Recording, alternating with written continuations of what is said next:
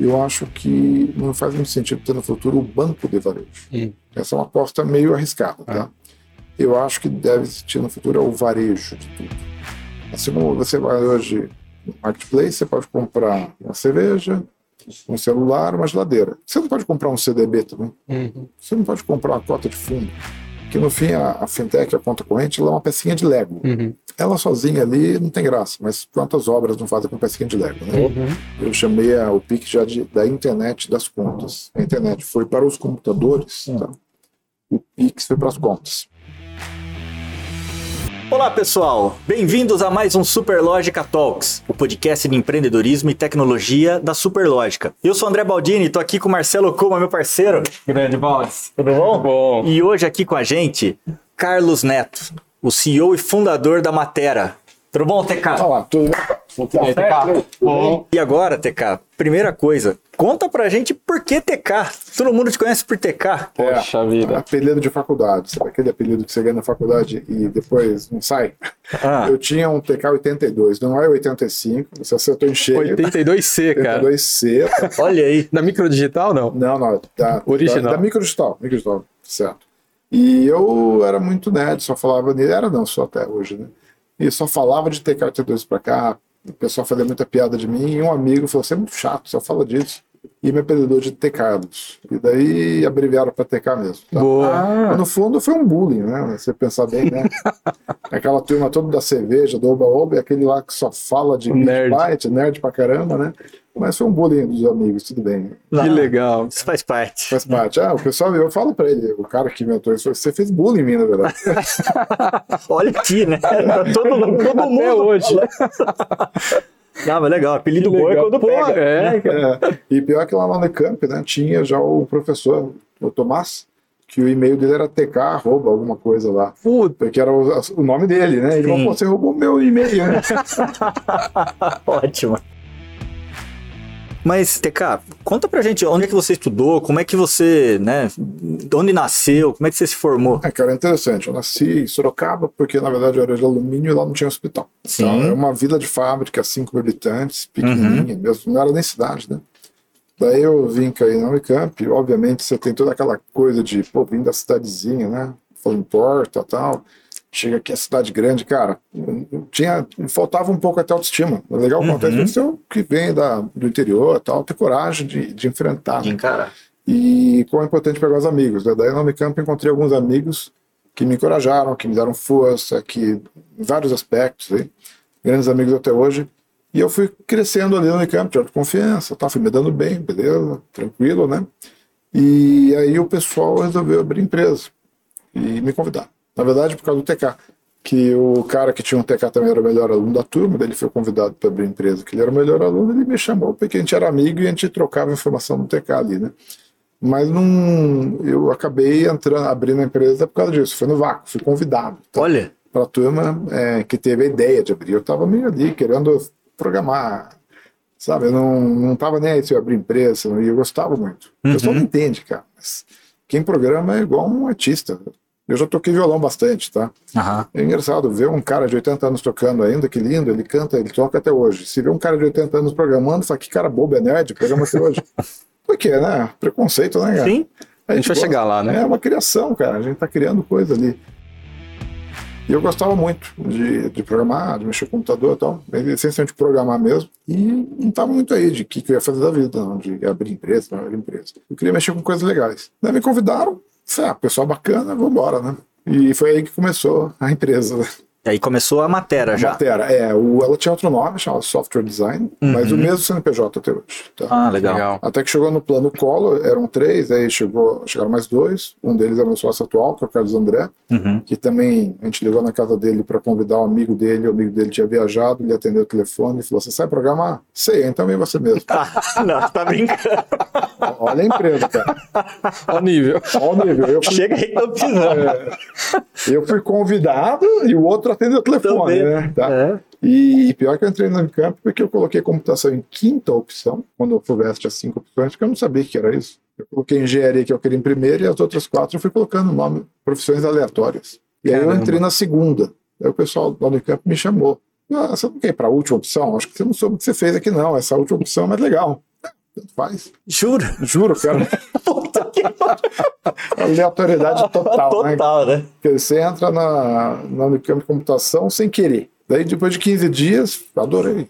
Que bacana. Cara, que sorte, né? Cara, abençoado. Alguma coisa me colocou no trilho ali, né? Daí os caras me incrível. convidam para empresa e tal. Então, foram vários eventos que foram acontecendo que deram muito certo, assim, tá? E é legal que isso vai ajudando a gente a ter autoconfiança. Eu curto muito Matrix, porque quando eu vejo o Neo acreditando e dando certo, eu falo, eu acho que eu, eu- eu tenho um pouco disso, cara, porque as coisas vão acontecendo assim, né? Muito legal. E assim, quando vocês começaram, como é que é? Software, Software design. design. Software design.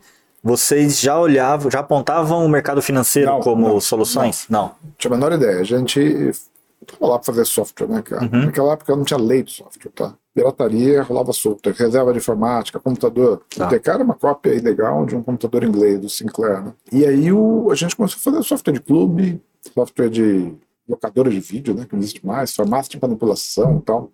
E, cara, tava duro. A gente não conseguia pagar as contas. Eu tinha saudade quando era estagiário, né? Ganhava mais. Tão Uhum. difícil que era. E aí, naquela época, a gente chegou a fazer um editor de textos para Apple II. Eu usei na faculdade. Olha, Fiz meus relatórios, né? O Apple II tinha uma coisa que o Apple II só tinha 40 colunas no tela. A gente queria editar com 80, porque 80 que na impressora matricial. se Sim. E a gente fez uma tela virtual que ficava rodando assim para poder editar textos longos. Tá?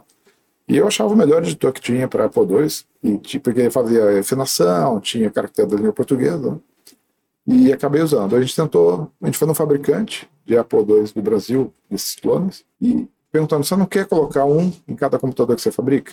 A gente cobra pouquinho de você, tanto ele. Para que eu vou pagar alguma coisa se eu posso pôr um pirata gratuito? Putz. Você sabe que o Bill Gates fez isso com a IBM, Você né? deixou de ser um Bill Gates brasileiro. Pois é. Depois, quando eu vi o filme, não, Bill Gates colocou o DOS lá no PST cobrando por máquina, né? Só que lá tinha alguma lei que protegia o direito autoral, e aqui o cara me falou assim: eu ponho um pirata de graça. Puta. Então era muito difícil. E aí, por que a gente vai pro mercado bancário? O Brasil, naquela época, inflação, né? 50% ao mês tal. Qual que era a indústria que mais ganhava dinheiro? Banco. Você olhava o investimento que banco tinha em TI comparado com varejo, etc., era totalmente diferente. E a gente viu que tinha o banco de dados Oracle, que na época era novo no Brasil, não tinha ninguém usando no Brasil ainda. Uhum. E um dos sócios nossos tinha visto do Stanford, fez um do Stanford, ah, esse Oracle aí é bom, funciona direitinho e tal, vamos mexer. E ele é caro. É. Daí por que vai mexer com ele? Porque ele é caro. Se alguém tem dinheiro para comprar um Oracle, tem dinheiro de pagar a gente. Boa. Então, Olha que analogia interessante. Legal, é o raciocínio, cara. Pô, ele vai ter dinheiro para pagar um... A gente vai ser barato. Então vamos trabalhar para quem pode pagar a gente, que a gente não aguenta mais né, trabalhar para clube e tal. E, e a gente começou a trabalhar então no mercado bancário, porque a Bovespa fez o sistema que existe até hoje, que é o Sinacor, em Oracle na época, algumas corretoras usaram, gostaram. Tinha Clipper na época, né? Era concorrência. E começaram a chamar quem mexe com Oracle no Brasil? A gente. Que legal. Então a gente ficou uns dois, três anos patinando com o Oracle. Quando o mercado começou a querer, a gente. Só a gente sabia. A Oracle ligava pra gente para tirar dúvida. A abriu no Brasil, Caramba, é, aqui no Brasil. aqui no Brasil. Quando abriu, aqui logo que abriu. DBA Oracle aqui, viu? Se precisar de ajuda. É, Boa. eu mexi desde o Oracle 5, tá? Eu era DBA. Sim, se era DBA também. Eu era DBA. E aí o- a gente percebeu que a gente estava ganhando uma boa grana mexendo com consultoria Oracle, mas que esse conhecimento seria popularizado, Uhum. seria mais concorrido, não seria mais uma fonte de receita e a gente tinha que gerar ativos e propriedade intelectual. E aí já tinha lei de software, foi a própria Microsoft que ajudou muito no Brasil a criar a lei de software e tal. E a gente podia fazer software que aquele teria uma lei que nos protegia, a gente podia processar, etc. né? Uhum.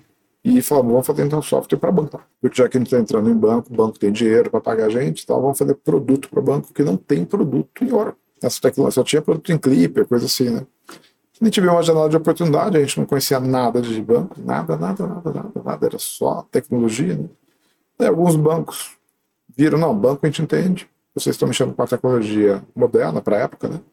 É, vamos embora. A gente fez uma parceria, é, não cobramos nada para desenvolver o produto, era produto, né? tinha que cobrar pela licença. Sim. Daí vendemos a licença, manutenção mensal, não pagava as contas, daí ficou eu e meu sócio dividindo, e eu fazia consultoria DBA, que pagava bem, e continuava com o carro velho, né? Porque tinha, pegava o, todo o dinheiro do DBA e entubava no No fazer o produto. desenvolvimento do produto. Porque eu achava, ó, o DBA tá dando uma grana preta hoje, mas não vai dar para essa vida. Então, Uhum. vamos, Daí eu fui trabalhando de DBA e meu sócio gastando, ele brincava que eu fazia dinheiro, ele gastava, né? Eu estava investindo, não estava gastando.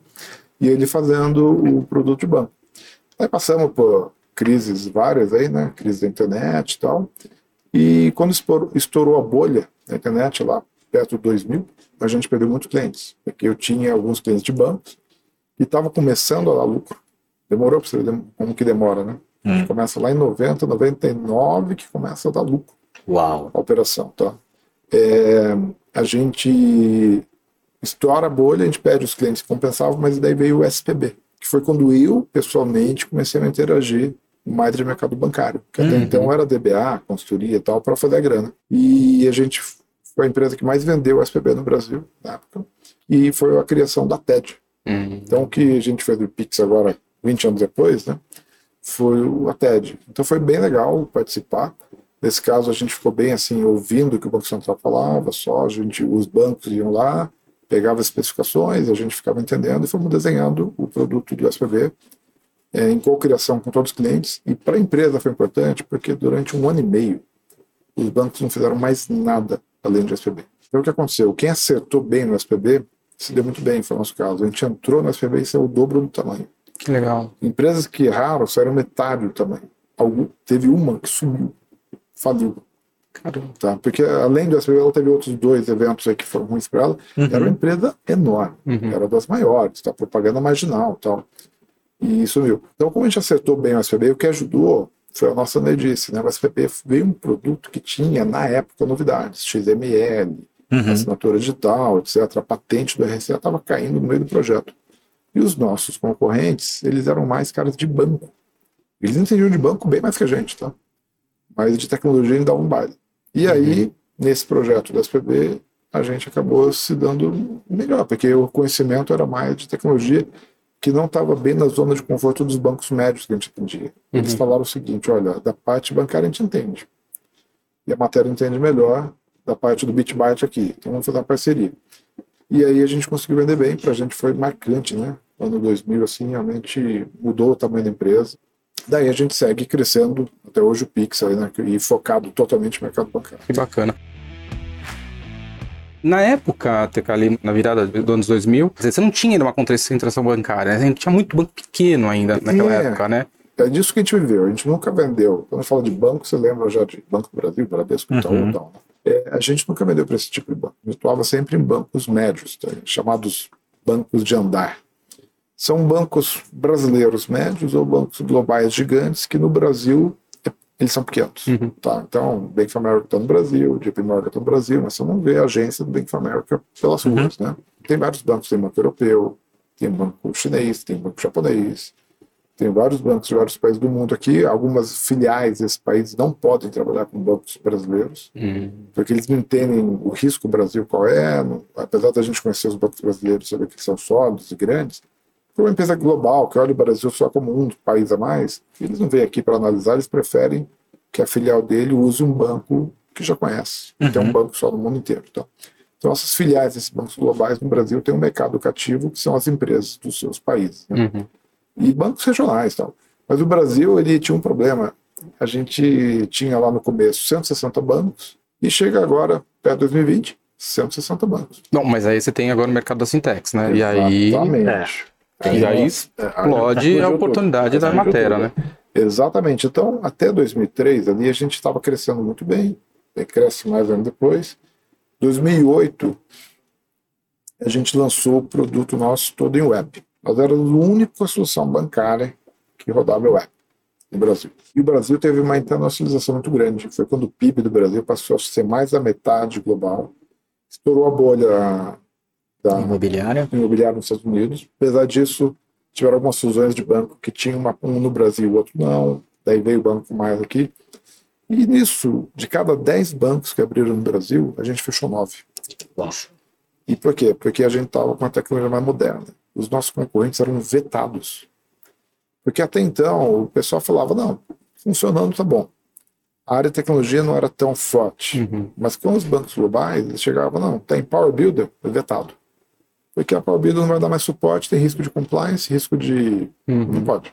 Então, o que? Visual Basic, XPTO, não pode também. E o nosso, tá web, Java tal, Ah, beleza, pode. Que legal. Então a gente foi ganhando. Até que um banco deu os parabéns e falou: Mas você não merece parabéns. Eu falei: Por que não? Meu time falou que você não tem concorrente. Não é que a gente não tinha concorrente, a gente tinha, mas eles estavam com tecnologias defasadas ao ponto de serem vetados. Tá? Uhum. E de novo a nossa Nerdice nos ajudou, né? Quer dizer, a Nerdice ajudou lá no comecinho a usar o banco de dados mais moderno, ajudou no SPB, que a gente entendia melhor, depois ajudou na versão web do produto, que fez a gente alavancar. E aí, cara, quando a gente está com perto de 100 bancos ali, crescer como? Lá vinha fundo de investimento que eu investi na matéria, eu falei, bom, posso você comprar um banco. Por quê? O único jeito de eu crescer a matéria é você usar seu dinheiro não para investir na matéria, mas investir em fazer bancos. Porque eu não tenho cliente para vender.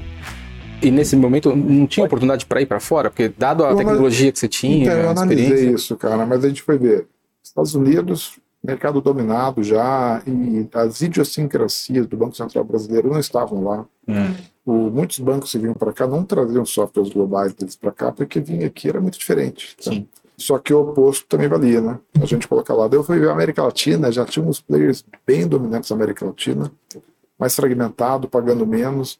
Então a gente viu que a gente não tinha de verdade uma proposta de valor bacana para fora do Brasil, uhum. só para dentro. E aí, a gente tentou até exportar outras coisas, tentando diversificar o mercado. Tentamos uma vez e-commerce no Brasil, tá tudo errado.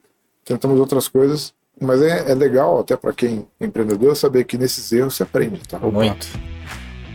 Essa coisa de e-commerce, por exemplo, foi marcante para a gente, tá?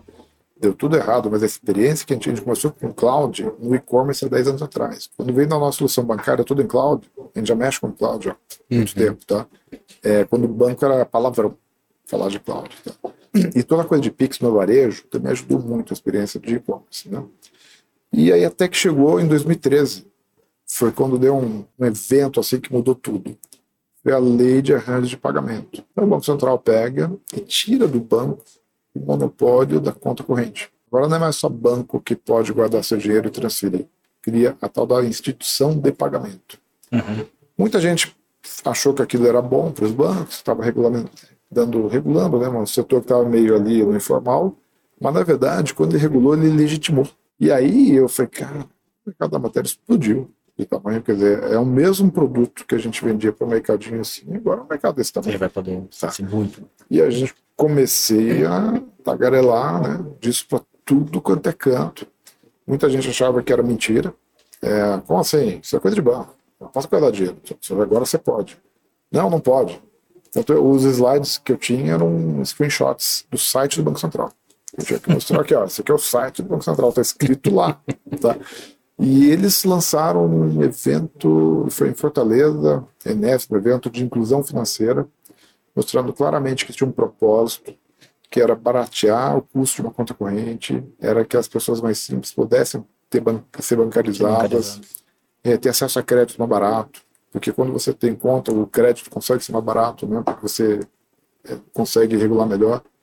É, você vê o pessoal do Banco Central, eu gosto muito deles, tá? É, os caras trabalham ali bem pró-sociedade e muito ligado com a iniciativa privada, né? Uhum.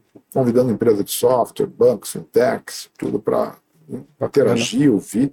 Marca reunião, eles te recebem, cara. Primeira reunião que eu marquei com essa turma aí foi no dia que votaram a medida provisória, permitiu a lei ser feita. Eu lembro que o, a pessoa me recebeu e falou: oh, vou ficar só 15 minutos que eu tenho que ir num congresso. Eu achei que ele era um congresso, né?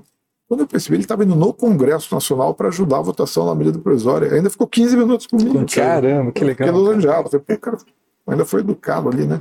E nem sabia quem era. Tinha zero cliente fintech, alguns bancos só. Não era ninguém, quer dizer, você vê que é um. Realmente, eu cheguei lá como cidadão brasileiro, fui uhum. recebido, né? E aí a gente. Daí, quando eu tinha, assisti uma vez uma palestra de um cara chamado Jeffrey Miller. Vale a pena ler o livro dele. Eu nunca li, mas eu assisti a palestra, então não precisei ler o livro, né? a preguiça, né? E ele falava numa situação, quando você faz uma coisa antes dos outros, você consegue enxergar que uma oportunidade vem, você tem uma curva de adoção onde os early adopters contratam seu produto, porque eles tomam risco, eles gostam de coisa nova, e eles vão testar. Daí vira um buraco de vendas. Hum. Que tem os followers logo depois, uhum. que ele fala que o follower tem a proteger o próprio emprego é a coisa mais importante da vida dele. Ele não toma risco nenhum, ele só faz o que os outros fazem, mas ele fica esperando os early adopters. E depois que você, se você consegue cruzar o abismo, que é passar isso aí, e os early adopters dão certo, daí os followers vêm comprando de você igual, igual pãozinho quente, tá? Uhum. E aí, o que, que ele fala? Ele falava na palestra o tempo todo, just ship, just ship, just ship, que é entrega, entrega, entrega.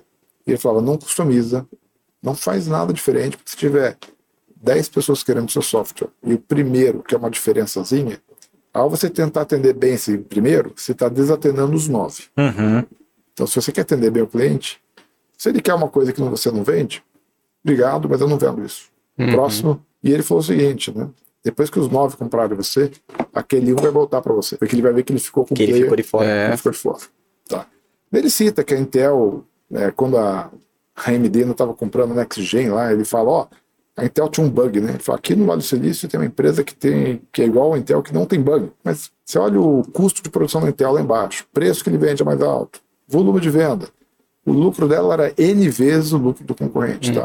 Porque ele era o líder. Então ele chamava do, do mercado muito concorrido, que é quando tem um líder que chama do gorila, então achou o gorila, os macaquinhos e o resto, tá? Uhum. E ele falava, basicamente a palestra dele era como virar o gorila, Uhum. que era você quando chegar na frente vender. Eu olhei isso aí, lembrei da palestra, falei, cara, esse negócio de fintech e tal, Jeffrey Moore deu sorte de entrar na frente, fui lá na reunião no dia, tá lançando, vamos evangelizar. Que legal. Tá? Até consegui fechar para alguns early adopters, agradeço eles até hoje aí, foram os primeiros clientes que o Paulo foi um deles. O Paulo Della Volpe, Ah, que Paulo teve aqui com a gente, né? Da um BPP. O Paulo foi um dos malucos que, que apostou, tá? Que legal. E aí, beleza, vamos fazer uma coisa. E deu certo. Depois que deu certo com eles, cara, realmente a gente tinha é, total de contas aí em 2019, acho que 60 mil contas.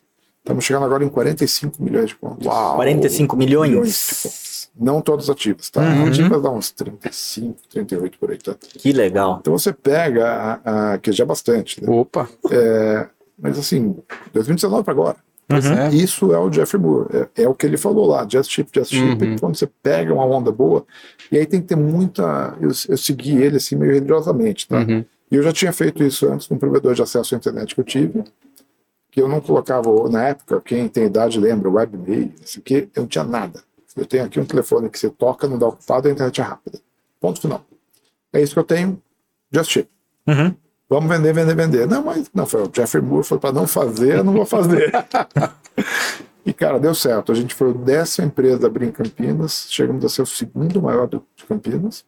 E a gente só não foi maior porque a teve que parar as inscrições, porque a Telesp tinha sido privatizada, Não tinha linha. Telefônica parou de entregar linha. A gente tinha mil linhas já. E eles pararam de entregar linha. Então, como que eu entregar a mercadoria se eu não tinha um insumo, né? E ele falava de qualidade, funcional e tal. Então ele falou, parar de ter cliente, porque você começar a ter cliente a mais do que as linhas, vai dar ocupado, ferrou. Daí eu parei as inscrições. Uhum. Então, por seis meses, sem nenhum cliente novo entrar. Então, se eu tivesse deixado, talvez a gente tivesse chegado em primeiro lugar. Então, eu já tinha tido essa experiência aí de seguir o Jeffrey Moore, tinha dado certo, né? Eu falei, ah, fazer agora de novo, né? E aí, o executivo da matéria, leia, assista, leia o livro do cara, vai palestra dele. Então, um diretor nosso foi fazer um MBA em Boston, 2018, voltou. Jeffrey Moore, falei, 2018, eu vi palestra de 94, cara. Estão falando dele até hoje, que legal, né? coisa. Nem pediu MBA, mas já. já Pô, quer dizer que para um nerd, o cara se fez um baita de um empreendedor aí? Pô, que Sem legal. TK. Que E- bacana. E, e uma puta lição de produto, Opa! né? De, de É. como conduzir um, um produto. Não, eu só tô falando que deu certo. né? Pois é. não, porque você fica imaginando, né? Assim, eu enxergo uma oportunidade. Puta, não tem ninguém fazendo. Cara, será que só eu que tô vendo isso? Não deve passar. Não, É, aquela, né? Você chega, lá, então, conta, conta metade da história e fala, tá vendo isso aqui? O cara. Não tô vendo, não. é, aquela, é difícil. Mas, cara, é difícil arriscar, filho. É difícil, É. Mas aí que tá, né? Você tem. Eu já tinha lastro, a matéria já tinha um tamanho, já tinha uma receita. Sim. Tinha. Você apostando com moderação. Lá no começo a gente apostou tudo, porque a gente era nada, né? Produto bancário inicialmente. Hoje a gente fazia, a gente falia. Falir já tá falido mesmo, né? Não tem mais nada a perder, né? Então ali no começo foi mais ou menos trivial. Mas já nessa coisa aí de pagamento para fintech, etc., era uma linha de receita nova, que pagava menos no começo. Se desse errado, não ia quebrar. Hum, A experiência que a gente teve com o e-commerce não quebrou a gente, deu errado. Tá? Então, no, agora, é legal você saber que uma hora você acerta e saber que quando você erra é porque você não viu alguma coisa. uhum. Isso faz parte, né? Você não pode é, achar que você tem a obrigação de ver tudo, mas tem que saber que ó, o que você não conseguir perceber de dado de realidade, provavelmente vai ser um ponto que você vai falhar. Uhum. Uhum. E tudo bem. É só na próxima você tentar se informar mais, tentar se relacionar mais para você evitar aquilo ali, né? Uhum. Eu conversei muito com muita gente. Logo que a gente lançou o produto, todas as conversas riquíssimas. Uma vez eu vi uma, um guardanapo assim no evento, estava escrito, dado ao, ao, ao Steve Jobs, esse dele, a frase que quanto para você a inovação vem de conversas aleatórias com pessoas. E eu não sei se é verdade que ele falou isso mesmo, não chequei ainda, uhum. mas foi isso, tá? Foi muita conversa com muita gente. Uhum. O Paulo Volpe, já dando referência, ele falou para é um sortudo. A sua chance de trabalhar em vendas e conversar com esse monte de gente, o que você está conversando e ouvindo, né? Você tem que estar tá ouvindo, aprendendo, sempre aberto, porque a sua intuição vai te trair. Uma vez eu vi com uma ideia de um cara lá para reduzir uma taxa de um vale-refeição. Ele, mas não pago nada. Eu falei, como não? Falei, ah, todo mundo precisa, então aquela adquirente me dá de graça porque ela, desse jeito, ela consegue entrar em todos os restaurantes. Uhum. Então eu não gasto. Eu falei, eu aqui tentando te vender um jeito de economizar dinheiro com a maquininha e você está me dizendo que você não paga para a maquininha? Não, é de graça. Quer dizer, é, você não conhecendo as entranhas do negócio, muitas vezes você é atraído por coisas que você não imaginava, né? uhum. né? E isso, se você cria um business que ignorou essas variáveis, vai dar errado.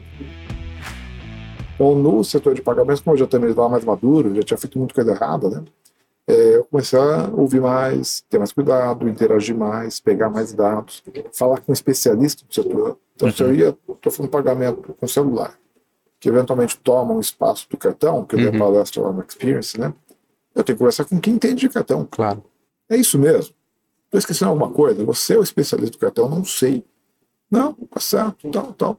Então é muito importante você conversar com quem entende, ou seja, conhece suas, suas limitações, né? aquilo que você ignora, e vai conversar com quem entende, tenta juntar, e mesmo assim, testar pequeno, saber que pode dar errado, fazer ajustes, né? Mas não, não, é, não tem mágica assim que você acorda e tem uma ideia e o uhum. produto. Ele nasce com uma cara, vira para outra. É muita observação, né, muita TK? Observação. Oh. É. Deixa eu te perguntar, TK, até para tentar elucidar para o público em geral o, o, que é a matéria, então, para o banco. Né? Uhum. Se você pensar, poxa, se eu, se eu tentasse materializar para um banco aquilo que você entrega hoje, como é que você descreveria? Vamos supor que o banco fosse uma empresa aérea. Uma hum. Gol, tá, tá. a gente seria a Embraer. Tá. Ou, sei lá, Boeing, Embraer que é brasileiro. É? A gente pega e a gente faz o avião. E um avião é só um pedaço de uma empresa aérea, né? Uhum. Tem piloto, manutenção, aeroporto, ou seja, pra, até para dar o valor devido para os nossos clientes, tá? Uhum. Eles fazem muita coisa, tá? Muita coisa. A gente vende ali o, o aviãozinho e diria tem um avião muitas vezes sem cadeira, tá? Eles com as cadeiras também, tá? Então uhum. é, um, é um chassi de um banco na forma de um software para que eles possam não reinventar a roda, não fazer de novo software que só faz uma conta corrente, que um mais um dá dois ali, uma série de complexidades e uhum. foquem na experiência, experiência digital, do que o cliente vai ter, né? Então, o aplicativo do banco, o atendimento do banco ao cliente final, produtos. Tem um cliente nosso que inovou tanta coisa. Tem um cliente que, de repente, um tag de pedágio na conta corrente e a gente ficou sabendo pela imprensa. Olha, eu, eu acho muito legal isso para mostrar que não é porque o produto está pronto que ele está uhum. limitando o banco a ser o que o produto é. O produto é um chassi. Uhum. O banco pode usar toda a sua TI para criar valor, fazer inovação, fazer coisa que outros bancos não têm, tá? fazer a diferença. O conta corrente tem que funcionar. Uhum. Ele é meio regulado, é o que o Banco Central mandou fazer, a lei tá. manda fazer e tal. Você não vai lançar, opa, tem um conta corrente novo, um mais um dá três aqui. Não, não, faz, não pode, não, tá? Uhum. não dá é, tem que ter performance, tem que ter uma série de coisas, né? Pix também, mandar o pagamento, receber o pagamento. O banco fazer dentro de casa, ele não vai fazer um Pix mais gostoso de usar. Agora, ele fazer um aplicativo, que tem uma interface com o usuário, onde o Pix é mais legal, onde tem alguns acordos, você paga com o Pix, tem um cashback. Uhum. É isso que o banco se diferencia. Então, a gente basicamente oferece essa infraestrutura básica bancária para que o banco possa dar uma penada rápida nessa parte e ir direto para onde ele vai fazer o melhor. Vai fazer a diferença no mercado dele Exatamente. ali, né? Que legal, tá muito bacana. Muito interessante. E eu não vou, eu não vou me furtar de perguntar. Opa, vamos lá. Conhecendo um pouco da indústria bancária, principalmente, que é uma indústria que se consolidou bastante aqui no Brasil. Você vendendo chassi de banco, eles não tentaram te comprar? Ah, tentaram, tentaram. É. Mas a gente não podia, né? Porque o primeiro banco comprasse, a gente perdia todos os Acabava. Uhum. Acabava. Uhum. Então, hoje Hoje não se fala mais Não isso. se fala mais Não. nessa questão. Não, não, mas já no passado já se falou, né? Mas não, não se fala mais não. Até porque seria meio que jogar, meio trair todos os meus outros clientes, né? Sim. Pô, Uhum. faz um contrato aí comigo e vende meu concorrente, né? Uhum. Não, É, não é um bom jeito de aposentar, né, cara? E, não, não. é, Convenhamos, É, convenhamos. Então a gente não- nunca, nunca caiu nessa tentação, não. Tá? Uhum. E o banco era muito concentrado, mas principalmente quando veio coisa de fintech, etc., explodiu tanto que a gente começou a fazer parte dessa revolução da democratização, né? Esses 45 milhões de contas tem muita conta de gente simples, muito empreendedor que abriu fintech nova, que explorou nicho, que levou coisas legais. Então a gente vê que a matéria está participando deste processo de desconcentração bancária. Bacana. Uhum. Tanto nos empreendedores que bateram a nossa porta querendo abrir um banco, uma fintech, e abriram, tá? Uhum. como alguns que nem tinham pensado nisso, a gente levou a ideia para eles. Por que, que você não faz seu banco? E aí, o pessoal, poxa, mas eu posso ter? Pode. Fiz vários aqui, a matéria tem um monte, porque você pode ser mais um. né? Que legal. E aí o cara, pô, e o que, que eu ganhei com isso? Qual a vantagem? Daí a gente criou alguns modelos de negócio de criar banco para grandes detentores de cadeia de valor. Tá? Uhum. Isso é lógica. Uhum. Um monte de condomínio faz todo sentido. Pô, todo esse volume de transações que eu estou cuidando aqui pode ser na minha própria fintech. Né? Uhum. Então eu até cunhei um termo, foi uma fintech que é- fica embarcado dentro de Uhum. outro negócio. Na inglês, embedded. Eu fiz um post no LinkedIn, embedded fintech. Hoje você vê as empresas de consultoria falando de embedded finance. E quando eu falei embedded fintech, ninguém tinha falado isso. Tá? Olha que legal. Ou foi uma coincidência ou eu inventei um nome aí de consultoria, tá? Que bacana. Foi uma dia de uma reunião, é, a gente tá aqui ligado, aquele conceito da consultoria tal, embedded finance, foi, ah, conheço. Que legal. Muito bom. E, e esse embedded fintech, embedded finance para a matéria foi também disruptivo. Porque primeiro o Banco Central permite que fintechs existam na forma de instituição de pagamento e tirou do banco o monopólio da conta corrente. Uhum. Depois a gente vai ensinar que uma indústria de bebida pode montar uma fintech. A indústria de bebida é fintech. O que eu faço com isso? Você vende mais bebida. Assim, vendo mais bebida. Vendo mais bebida. Eu ensinei para eles lá como que daria. E a fintech não seria um desvio de negócio, não seria uma diversificação, seria um mecanismo dele fazer o que ele quer fazer. Ele está lá para vender bebida. Uhum. Então, se você fizer fintech, você vai vender mais e você vai dar poder para o seu pequeno varejista. Esse cara dá poder para o pequeno varejista, isso aqui tem tudo a ver com a gente. E fizemos, deu super certo. Que bacana. E outros setores também, que a gente começou a perceber, que no fim a, a fintech, a conta corrente, ela é uma pecinha de Lego. Uhum. Ela sozinha ali não tem graça, mas quantas obras não fazem com pecinha de Lego, né? Uhum. Então você tem consultores que já estão nesse negócio agora de pegar uma empresa e mostrar como que aquela empresa, se ela tiver uma própria fintech, como que ela pode aumentar drasticamente o resultado que ela tem. Um resultado sinérgico, não é apenas pegar a despesa que ela tem Uhum. com o banco e deixar de ter, não é só isso. É criar valor Criar dos valor. serviços financeiros ligado ao negócio principal E dela. aumentar a venda. dela. Que ela legal. vende mais, tá? Deixa a cadeia mais forte. E até ela faz isso, e se ela não fizer, o concorrente faz. Uhum. E aí ela começa a perceber que é uma oportunidade e uma ameaça. Porque se ela não faz, o concorrente faz, ela começa a ter, ela perde vantagem competitiva, ela Uhum. perde vendas. tá? Uhum. Porque não é que o, tipo, no caso de bebida, não é que nós vamos começar a beber o dobro de refrigerante, não é isso. A gente vai beber a mesma quantidade de refrigerante que a gente bebe. Então, se esse cara está vendendo o dobro, é porque tem alguém vendendo menos. Uhum. Alguém que não fez a fintech. Uhum. Então fica claro aí, né, que a nossa transformação de embedded fintech é uma oportunidade de ameaça também, e as pessoas têm que fazer, tá? Tem que andar atrás. Sim. Vir para a matéria foi legal. Então é bacana a venda consultiva, Uhum. que é você chegar numa empresa, no setor e explicar para ele como que aquilo pode ser útil para ele e o cara que nem tinha pensado em fazer isso antes. Aí você não está simplesmente reagindo a uma demanda e sendo disputado você e mais Você três. está criando um mercado, né? Tá criando um mercado Para cada Totalmente. área, É. né? Você tem que entender um pouco do mercado. E aí não tem concorrência. Eles não, eles não vão cotar produto depois. Porque pô, você levou ideia. Eles entenderam 60%. Querem fazer com a gente para ficar próximo. Claro. tá? Então isso também ajudou muito a gente a crescer. Bom, além da distribuição, quais outros mercados que vocês entraram e você já vê hoje resultados expressivos? Ah, varejistas e marketplaces. Varejista, que esses são, acho que todos os Uhum. marketplaces estão com fintechs, né? sim. A gente foi um dos primeiros a entrar nesse mercado, a mostrar, porque o marketplace ele vende coisas que não são dele, Uhum. tá? É, é site de comida, marketplace em geral. Uhum. Então o que, que, ele fez? Ele pegou o dinheiro do comprador e entregou para o vendedor e guardou o dinheiro temporariamente. Isso é uma instituição de pagamento. Uhum. Se você pega o dinheiro de alguém, guarda e depois entrega para o outro, uhum. você é uma instituição de pagamento e não sabe o que é. Tá? E aí o Banco Central falou, cara, o Banco Central vai pegar vocês, porque vocês estão fazendo uma atividade que está regulada e vocês têm que se enquadrar na nova regulação. E muita gente achando que eu estava ali tentando vender meu peixe, né? Uhum, inventando uhum. uma historinha, né? Ah, o vendedor, né? Até um dia que o Banco Central chamou todo mundo no hotel, foi noticiado aí tudo. Fizeram uma videoconferência.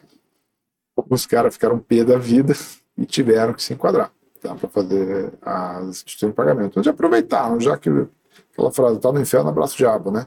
Daí fizeram disso um business. Tá? Então, e a matéria conseguiu surfar bem. Marketplace e varejistas, a gente tem quase todos os grandes varejistas do Brasil. Uhum. Depois a gente teve na indústria de distribuição, onde a gente teve uma inspiração fantástica. Tenho que dar o crédito para o Tribanco, que é do Grupo Martins, que esse cara viu isso 20 anos atrás, né? Lá quando ele abriu o banco com a gente, uhum. é, que já tinha um distribuidor para vários pequenos varejos e montou o banco dele inteiro, e era um dos clientes. E outras coisas que a gente vende, o próprio Mercado Pago, que foi um dos primeiros que ajudou a moldar, também o crédito, o mercado pago, ele estava lá na origem, na gênese da instituição de pagamento do Banco Central. Uhum. E eles nos escolheram porque a gente já estava muito forte em banco lá. Eles uhum. falaram, isso vai ser parecido com banco. E vocês estão liderando o mercado bancário, a gente já quer negociar já. E aí, isso que me fez saber, permitiu saber que ia acontecer essa mudança. Quer dizer, é um posicionamento que gera outro, né? Então, olhando esses caras todos, eu pensei, olha, varejo vai precisar. Porque você vai ter que pegar o dinheiro, dá para segurar um pouquinho, garantir que a mercadoria chegou, entregar para o seller. E se o seller está vendendo produto importado, você já pode fazer um câmbio do seller num câmbio mais barato, para ele uhum. poder fazer um dólar mais barato. Você já pode dar crédito ali. E aí, no limite, né, o varejista pode falar: receba seu salário aqui. Bacana. Já pensou lá nos Estados Unidos, para não falar de nenhum nome aqui, a Amazon. Chegar para os americanos e falar: receba seu salário na Amazon e tem Amazon Prime grátis. Puta. 150 milhões de americanos já uhum. tem Amazon Prime. 150 milhões. Milhões de americanos. Game over. Game over. Game over. Game over. Caro, cara. Exato. E aí ele falou: ó, e daí você não precisa mais de cartão de cara pagar, porque seu dinheiro está aqui mesmo. Todos os sellers vendem na Amazon. Ela já é, ela, ela cumpre o papel de uma bandeira. Uhum. Ela fala: você já recebe o seu salário aqui mesmo, seu limite está aqui, as lojas estão aqui mesmo, pronto. Pronto. Transfere o saldo de uma conta para outra conta. Se a Amazon compra um. Ela tem uma regulação difícil, ela compra operação de varejo de um banco grande e pronto, tá? Então a gente vislumbrou, pô, na verdade, eu acho que não faz muito sentido ter no futuro o banco de varejo. Essa é uma aposta meio arriscada, tá?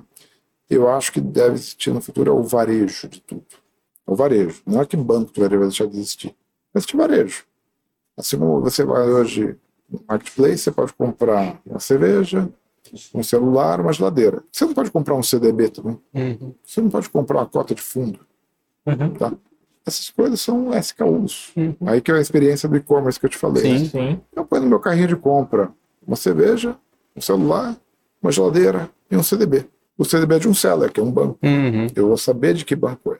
Minha relação vai ser com o banco. O marketplace é só um aproximador das partes. Né? Uhum. E aí eu compro o CDB daquele banco e pago o banco. Só que eu pago o banco com o meu dinheiro que está na conta do marketplace. Sim. Tudo bem. O dinheiro é meu, eu tenho liberdade de comprar o que eu quero. Desde que seja legal, eu posso comprar o CDB daquele banco. E eu só fiz um pagamento. Então você começa a perceber que o varejista pode começar a vender produto bancário. Muitos bancos já perceberam isso. E estão fazendo. Você vê que dá banco é. fazendo o contrário. É. Banco vendendo geladeira. Uhum. Já tem uns dois aí bem fortes com isso. Um é cliente nosso, inclusive. Então, e já tem um, um, banco dos grandes que é um dos maiores, ou maior vendedor de iPhone no Brasil. Uhum. Tá? Então, é, essa coisa de que o super app e o varejo vende tudo, tá? É uma tendência que a gente percebeu. Então, por favor, vamos entrar forte no varejo, a gente conseguiu entrar bem. E depois vem a indústria, tá? E tem outros segmentos aí. É, basicamente, como shopping center é um tipo de marketplace, né? Franquias também tem cadeia de valor e softwares de tecnologia que aglutinam alguns setores. Tipo, uhum. a Superlógica aglutina o setor de condomínio. Sim. Tá? Você tem outros softwares que aglutinam muitos postos de gasolina. Uhum. Sim. Você tem softwares que aglutinam muito, sei lá, qualquer nicho. Um nicho que eu quero ver o que vai acontecer é o nicho das indústrias. A hora que a SAP, vamos dar nome aos bois aí, descobrir ah. que ela pode virar banco. Cara, quanto, é qual a participação do PIB do Brasil tá na mão deles? Tá? E todos os menores que a SAP no Brasil estão fazendo isso. Então, começar a perceber, pô, todos estão fazendo isso aqui, não. Uhum. Alemão, né? Um pouco mais conservador e tal, mas a hora que der o estalo ali, tá? Esse conceito de embedded fintech é muito forte. Tá? Principalmente porque quase toda a transação, isso é para transações de pagamento, né? uhum. é, são em geral originados no software. Sim. Então, o software que origina a transação, que controla onde você colocou a cotação para depois pagar, esse software sabe de tudo.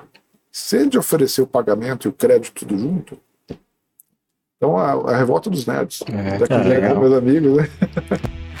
Colocando dessa forma, como é que fica essa questão do originador de pagamento? Porque tem muito a ver com isso no fim do dia. Do, do, da forma que você está colocando. Poxa, onde, onde a transação se origina é que vai ter valor. É, é onde você sabe que a transação vai acontecer, né? Um cara de um outro banco aí que foi visitar, ele falou: olha, você não vai no restaurante para pagar, você vai no restaurante para jantar.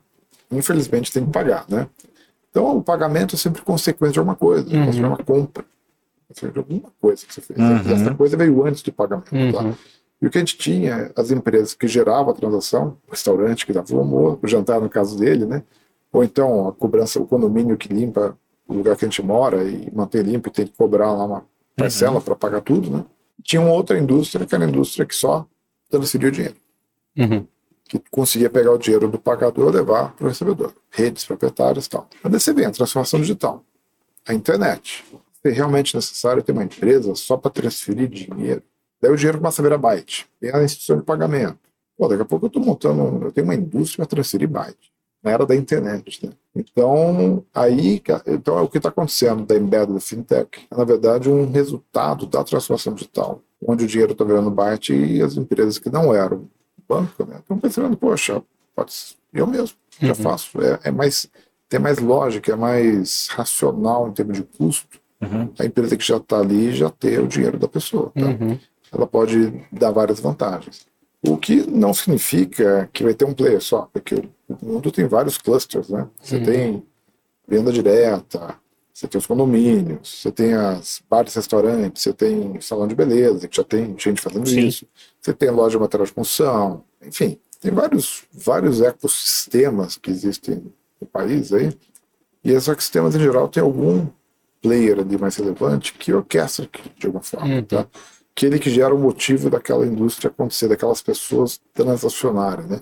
Ou ele causa aquilo, ou ele controla. Tipo, a superlógica uhum. não causa nenhum condomínio. Causa condomínio, alguém construiu o prédio e Exato. vendeu.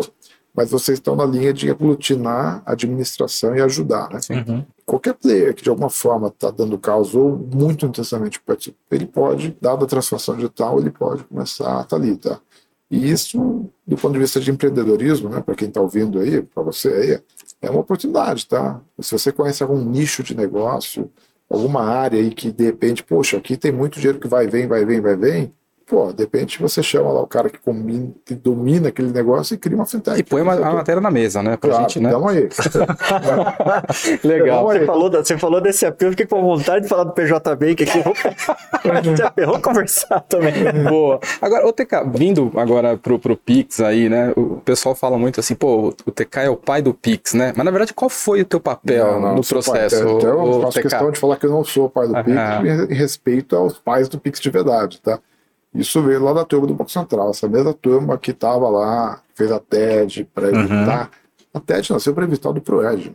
A TED não era para a gente mandar dinheiro. Ela nasceu dentro de um contexto super amplo, que era para evitar do governo ter que pôr dinheiro no banco falido, que teve que fazer isso antes, porque senão uhum. ele ia falir todos os outros. Então ele uhum. pegava dinheiro de impostos que a gente paga e salvar um banqueiro. Não pode fazer isso, mas teve que fazer. Então, uhum. criou... então eles trabalham muito pró gente, pró sociedade há muito tempo. Tá? E o último desses grandes trabalhos do Banco Central foi o Pix, onde o pessoal estava contando a história. Eu não vou citar o nome deles, peço desculpas a vocês, porque se eu citar alguns de vocês, eu vou esquecer de outros. Eu acho injusto cada um do nome que eu esquecer, mas é um pessoal muito competente, tá? Uhum. que estava numa viagem e uma pessoa com ele falou: ah, Isso eu faço. E eles encararam de fazer o pagamento instantâneo, que é uma coisa que não é uma jabuticaba brasileira, não é uma invenção brasileira. Uhum. Aquilo que eu falei de ouvir os outros. Eles foram ouvir, estudar o que aconteceu no mundo inteiro para aprender o que deu certo, o que deu errado, tá? E aí chamaram a sociedade para interagir. E eu vi uma, uma reportagem no jornal e falei, pô, interessante, porque eu tinha criado, eu tinha um sonho antigo de fazer pagamento com celular. Uhum. Bem antigo. Só que sempre tinha um problema na internet. Pagar, na hora de pagar não tem internet. Quando eu tinha esse sonho, não tinha, acho que não tinha nem 2G ainda. Tá? Então, veio 3G, melhorou, mas ainda falhava, né? Até que deu um estalo uma vez, a gente teve uma ideia, ela tive uma ideia de férias, né? De fazer um pagamento sem internet. Falei, pô, se der para pagar sem internet, agora dá para fazer pagamento móvel. Porque eu posso estar com o celular num BO de faltou sinal e pago mesmo assim. Porque o pagamento não pode ser assim na hora de pagar e estou sem internet. Você tem que pagar embora, senão você uhum. gera fila no caixa, cara. Você uhum. destrói tudo, né? E, e aí eu vi o anúncio do Pix, lembrei do que eu tinha feito ali, já estava já tava com produto para pagamento móvel, então eu falei, cara, isso tem tudo a ver. Vai ser um jeito padronizado no Brasil, e eu já estava enfrentando as dificuldades da falta de um padrão, que se ligava lá o aplicativo para pagar, tinha que pagar no seu próprio aplicativo, não tinha interoperabilidade, e é difícil você criar um ecossistema, né? ainda mais quando já tem algo funcionando, que o cartão bem ou mal funcionava. Quando eu vi de pagar instantâneo, mandei um e-mail Falei, gostaria de colaborar. Estou aqui no. Fiz isso, isso, isso, contei. Ninguém me conhecia. Nada. Você vê que é uma coisa de. É um cidadão brasileiro mandando e-mail. Uhum. Eles podem vir. Estamos aqui criando o um grupo de trabalho. Quem quer ajudar é bem-vindo. Que legal. E eu fui lá para Brasília na primeira reunião. Um negócio grande, lá cheio de gente. Daí eles anunciaram o que era o objetivo do grupo de trabalho e então, tal e criou inicialmente um grupo de trabalho, que iam várias pessoas lá. Tá? É, eu participei bastante, teve muita gente que participou também, deu muita ideia. Algumas das ideias minhas estão aí no, no Pix, tem Legal. ideias minhas que não foram aceitas no Pix, porque vieram ideias melhores de outros participantes. Tá? Uhum. E eu reconheço, todas as minhas que não entraram, entraram umas melhores mesmo. E esse é o bonito da cocriação. Legal. E o Banco Central orquestrando. O que aconteceu é que eu fiquei tão se lá na época do TK eu só falava de TK, na época do Pix eu falava de Pix. Meu sogro não aguentava mais viver, minha filha não aguentava mais. Não fala de outra coisa. Esse cara, quando pega uma coisa, não fala de outra, né? E aí eu fiz muitas lives, né? Muitos YouTubes né? com vários caras. Então. A imprensa começou a me chamar muito para falar de Pix e eu acabei ganhando essa fama aí, mas não, não é justo, não. Tá. O pessoal do Pix mesmo é o pessoal do Banco Central. Bom para esclarecer, que legal, que bacana. Mas agora explica pra gente o que é o Pix. Tudo bem, o Brasil já, o Brasil já faz, né? Olha lá. Ah, Fala, Carlão. Cheguei na hora de falar de Pix. É. Ah, chega aí, senta junto aí, Não, pô. Imagina, só me dá um abraço aqui, interrompeu um pouco a conversa. Valeu, falou. Tchau, tchau. Bom, hoje todo mundo conhece o Pix. Muito é difícil encontrar um brasileiro que talvez não tenha experimentado ainda a realizar um Pix. É, mas o que é o Pix na essência? Porque muita gente acha que é só pagamento. Hum. E, e, eu acredito que tem muito mais por trás disso. É. Conta pra gente. Visão do Pix, eu tenho uma idade, né? Então eu vi a internet nascer. Hum. Eu chamei a, o Pix já de, da internet das contas. Legal. Porque eu comparo o Pix, que a rede, a internet foi para os computadores, hum. tá? o Pix foi para as contas. É, como eu já mexia com fintech lá desde 2013, cara, era muito chato. Você tem um dinheiro numa conta e não conseguia usar o dinheiro. Uhum. Não dá pra pagar, não dá para transferir. O dinheiro tinha que pagar um boleto, esperar dois dias. Já tinha que fazer um quebra-galho com o banco para receber TED, é um inferno, tá? Teve o Pix e eles chamaram todas as contas de conta transacional, não usaram o nome de conta corrente, porque se você usa o nome de conta corrente, conta corrente é de banco, conta uhum. que é conta de pagamento o usuário final é idêntico, mas tem uhum. nomes diferentes porque tem questões legais e contábeis diferentes. Tá? Sim. Em termos de experiência de uso é igual. O Banco Central já chamou tudo de conta transacional, que era até para evitar de criar qualquer feature que fosse beneficiar uma em relação a detrimento uhum. da outra, tá, tá, tá igual. E ele conectou as contas. Então hoje, eu mandar dinheiro para você, eu pego o seu celular e cai na sua conta, né? E eu não sei o número da sua conta. Uhum. Assim como na internet, quando eu vou visitar um site um servidor, eu não sei o endereço IP do servidor. Eu ponho o nome. Uhum. Então eu brinco que a DICT, que é onde traduz. A DICT é o Diretório de Informações de Contas Relacionais. É o lugar que você associa a sua chave Pix à sua conta. Legal. Então, eu brinco que isso é o DNS uhum. do Pix, tá? onde você traduz o número do seu celular para o número da sua conta. Né? Legal.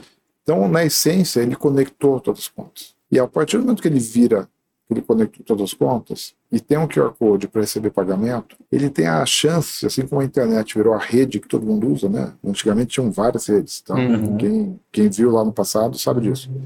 Vem a internet, vira uma rede aberta, barata, todo mundo pode conectar, e deixa de ser concorrência em cima quem tem a melhor rede. A rede sai do jogo. Ela vira uma coisa ar. Commodity. Tá aí. Vamos agora brigar o seguinte: como, então a gente vai parar de ganhar dinheiro por transferir o byte, mas a gente vai ganhar dinheiro pelo byte que a gente transfere. Se eu coloco um vídeo, estou cobrando por vídeo, estou Uhum. distribuindo vídeo, etc. Tá?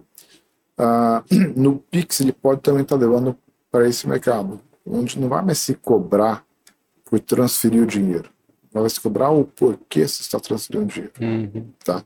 E aí você pode criar mecanismos de promoção de negócio, que a gente falou, onde isso de fato é o que está contando, e não a transferência. Isso que ajuda muito em beta da fintech. Tá? E já que é transferir byte, ah, já que eu estou cobrando condomínio, já faz tudo aqui. Uhum. Ah, já que eu estou pagando as vendedoras de rua para vender produto de venda direta, tudo aqui dentro de casa. Se eu estou numa indústria de bebida e já tem um monte de barzinho vendendo minhas bebidas, já vou cuidar de todo mundo ali, tá? Uhum. Ah, e o Pix ajudou demais isso. Porque é, imagina você fazer um monte de computador por aí que não se fala, que não está conectado, né? Pix tem essência para o empreendedor aí, pensar, né? É, tem que pensar que é uma rede que conecta. Tem espaço de inovação demais, tá? E Sim. não pode ser pensado como uma coisa que é para eu mandar dinheiro para você Uhum. ou eu dei o Code da lojinha e pagar, tá? Você tem que analisar tudo que ele tem ali por trás e, e usar a sua cachola para pensar em coisas diferentes, tá? Uma vez eu dei uma entrevista em 96 para uma televisão falando sobre a banda larga, que era o cable modem, usar a Uhum. internet de TV a cabo, que não tinha ainda, estava começando, tá? Eu tinha um na minha casa, que eu tinha um provedor que estava fazendo isso. E a repórter perguntou se dá para mandar e-mail na banda larga. Eu falei, dá, né? Só que com a internet rápida e sempre ligada, você vai ver vídeo pela internet, você vai fazer compras e vai mexer com planilha e editar texto. Tá gravado. Tá? 96. 96, 2006, 10 anos depois, a Google lançou lá o Google Docs, que chamava, né? Sim. Eu adotei, eu tenho que usar, sou obrigado a usar por, por Você que inspirou o né? Google, né? Coincidência, eu tenho certeza que eles não viram isso. Tá? Essas coisas, elas, vêm das possibilidades que começam a dar estalo na cabeça de muita gente. Tá? E isso, assim, para não pegar o mérito para mim, eu morava ainda em República, certo? quando era casado e tal. E a gente ficava tomando República de Nerd, cara. Você abre uma cerveja e fica falando de Bitbyte. E a gente, fala, a gente falando como que seria legal se usasse a internet lá. E dessas conversas veio o insight. Que tá? legal. E aí eu tive a chance de estar na, na televisão para falar, né? A mesma coisa, o Pix, assim como a internet não era para mandar e-mail, o Pix não é só para mandar dinheiro. Tá? Dá para você criar coisas legais. Por exemplo, por exemplo, bem simples. Você tem lá uma máquina de Coca-Cola, uma máquina de refrigerante. Tem lá um pagamento, aperta um botão para escolher tal. Imagina se criar uma vending machine que tem um QR Code por cada item. Uhum. Você pega seu celular, lê o item que você quer e paga. Na hora que você pagou, cai a latinha. Uhum. Não tem que ter botão. Uhum. Olha que Louco. né? muito mais rápido, Uhum. né? muito mais simples. Porque você tem que saber que quando você recebe o dinheiro, vem um callback, vem uma informação que o Sim. dinheiro caiu Uhum. e vem uma informação junto com o dinheiro. Não é mais só dinheiro. O Pix transfere dinheiro com informação. Legal. Então não, é, não existe essa coisa do, do pagamento e da coisa, tá? Ele tem um, a informação está casada e isso pode colocar, vai o dinheiro para a máquina, junto com o dinheiro, pode ir lá qual refrigerante você quer. Legal. E aí, quando caiu o dinheiro na conta, ele falou, máquina, caiu um dinheiro na conta e veio esse código aqui. Daí a máquina, ah, esse código é o refrigerante tal, derruba, tá? Então, é, você pode, para um câmbio, o Pix Internacional aí, que deve lançar o dia, a indústria de, do setor está até avaliando de fazer isso. Dá para você mandar um Pix de mil reais para alguém que tenha o direito legal de fazer a conversão para moeda, Uhum. e você passa dentro dos mil reais todos os dados bancários da conta destino. Daí o que, que o banco faz? Ele recebe os mil reais, tem tudo lá que ele precisa, ele faz o câmbio e Converte. manda o dinheiro. Já, Muito legal. já tira a taxa. É, já tira a taxa, tá, faz. Então você poder carregar ali, se você tiver algum dia um blockchain de imóveis, onde o imóvel já está pré-transferido, falta um pagamento para confirmar, você pode mandar no Pix uma chave, quando bater o Pix ali, caiu na chave, já vez o blockchain de imóveis, pum, mudou. Então você consegue fazer a transferência da propriedade concomitante ao pagamento. Ao Cartório pagamento. digital com pagamento digital. É, Cara, que É, legal. mas a transferência de propriedade é a segurança máxima. É, pô. E eu uso hoje, assim, no informal, né? Tipo, comprei um carro recentemente, eu fiz até de não, falei Pix. Por quê? Primeiro que eu sou o cara que do, só fala de Pix, né? E segundo o seguinte, na hora de eu fazer o Pix, eu coloquei lá naquele campo de mensagem, pagamento, carro tal, número de chassi tal, etc, etc. Legal. Essa mensagem fica guardada lá no Banco Central. Uhum. Bacana. Então, se alguém vai falar que eu não paguei o carro, eu paguei, paguei. Tá, e tá aqui, aqui, E tá lá também. Legal. Se tiver qualquer BO aí, ó, vamos lá, pede, algum juiz vai pedir o dado, tá lá. Então fica muito claro que aquele pagamento foi daquela coisa. Uhum. Hoje, os pagamentos em geral não estão muito associados. Fora quando você paga boleto, né, que daí ter bem claro que você uhum. pagou, tem um código ali, mas o boleto tem o problema de demorar. Mas a TED, assim, você faz uma TED, cai um dinheiro e você está dizendo que aquele dinheiro é daquilo, mas o dinheiro pode ser de outra coisa, né? Uhum. Aí fica, pode entrar em debate. E o Pix, como tem aquela Pix. mensagem, entre amigos serve, toma o pagamento do churrasco uhum. ali, né? Mas um negócio mais estruturado pode ser uma chave, um UID de alguma coisa ali. Que legal. Uma URL que aponta para um lugar. A gente está fazendo um mecanismo de pagar restaurante por pedido de entrega. Tá? Uhum. Então, quando você fizer um Pix, vai ali um código que dá numa URL que vai ter a lista dos mil hambúrgueres que você pagou. Então, um problema de conciliação que hoje. A vida de quem. O cara recebe uma TED na conta dele, olha lá, mil reais. O que, que é isso? Ele vai nos sites dos N sites que vendem comida para ele. Qual que mandou mil reais? É, os dois mandaram mil reais. Ah, foi esse, tá bom. Tudo bem, dá para ver pelo remetente da tela. Claro. Daí ele baixa aqui, não sei o quê. Trabalho, né? Agora, pô, o dinheiro já cai na conta e dentro do dinheiro está dizendo: isso aqui é o pagamento desses mil hambúrgueres. E dá o URL dos mil hambúrgueres. Você baixa o URL, quer dizer, o próprio software de PDV ali do, do restaurante. Uhum já consegue receber os pedidos depois da baixa de todos. Legal. E o dono do restaurante só tem que fazer a comida são coisas que você pode melhorar a vida das pessoas com o Pix. Segundo o começo da internet era a internet, tiveram a ideia do vídeo, a VPN, etc, etc, etc, né? E foram criando um monte de coisa legal, rede social, etc. Né? Legal. TK, você, né, eh, trabalhou lá atrás, você comentou sobre o processo do SPB, quer dizer, da TED, né, aí, recentemente do Pix e tal. Além disso que você comentou sobre as uhum. possibilidades uhum. que podem ser criadas, né, através do Pix, de forma estruturante, o que mais pode acontecer? Tá. Ou, ou, o que, que você está vendo no futuro, né? Vou falar coisas assim que já estão até documentadas, assim, hum. tá no radar do Banco Central mesmo, né? Tem o Pix, tem o débito em conta, que é uma coisa bem legal, que é uma falha do Pix hoje, que é a recorrência. Né? Você uhum. não pode pôr uma chave Pix lá no Netflix e deixar debitando sua conta. Uhum. É só cartão mesmo. Né? Uhum o débito em conta ainda é uma restrição a poucos players que conseguem fazer débito em conta, uhum. empresa de água e luz, né? Isso abrir, por exemplo, que o condomínio faça débito em conta. Uhum. Via Pix, tá? Uhum. Outra coisa é a iniciação de pagamento, e é você, o aplicativo, pagar com a conta de outro banco. O WhatsApp Pay, por exemplo, ele pode pivotar para uma coisa dessa. Você pega o WhatsApp, ao invés de pôr o cartão de um banco uhum. o WhatsApp Pay, você pode uhum. pôr o banco pula esse papo do cartão. O cartão é uma direção. Uhum. Você tem uma conta no Banco X. Por que pôr um cartão de débito do Banco X? Conta do Banco X direto. Uhum. Tá? E aí, e como vai ser padronizado, não vai, o WhatsApp não vai ter que fazer acordo, vai ter que ficar batendo na porta de banco por banco, porque ele não conseguiu todos do Brasil ainda. Todos os bancos do Brasil que tiverem o Pix Open Banking vão ter iniciação de pagamento. O WhatsApp vai poder colocar qualquer conta independente de eles serem amigos, parceiros comerciais ou não. Então, uhum. Porque vira padrão. Então, iniciação de pagamento é uma coisa que está aí. E a outra que tem também é o vem o Pix sem internet, ou por aproximação, que é você poder, ao invés de ler o QR Code e pagar, você só encosta o celular. O NFC. O NFC mesmo. O NFC mesmo. Mas não vai ser o NFC para cartão. Uhum. O NFC do, do Pix aí, tá? Tanto é que talvez não funcione em Apple, porque o Apple, o NFC é bloqueado, né? Bloqueado. É, ou então o QR Code de apresentação. Não é o QR Code que você lê, mas é o QR Code que você apresenta. Ah, tá. tá. O de ler é muito legal para fatura, conta de luz, conta de condomínio, conta de água e tal. É, é, bacana que está no papelzinho, no PDF, você lê e paga, né? Lê, acabou. Mas para você pagar na loja, é mais legal apresentar. Tá. É, em outros países, é bem comum. No Brasil, não sei por que criou uma mania de ler uhum. QR Code, mas em outros lugares por aí é até mais comum apresentar. Tá? E você apresenta, o nível de apresentação não tem que ter internet, então também é mais inclusivo. Uma coisa que vem. E uma coisa que vai mudar muito o Pix para classe média, principalmente, que tem cartão de crédito, o pessoal mais simples, cara, o Pix está bombando. Uhum. Eu, eu, conheço lojas que atendem população de baixa renda que 90% das vendas é Pix. Poxa. Então, para gente que é de classe média, se você não conversa com eles, você não tem a menor ideia. Uhum. Para nós de classe média, Pix é para mandar dinheiro entre amigos. Nas lojas a gente usa cartão de crédito. Uhum, sim. Tá?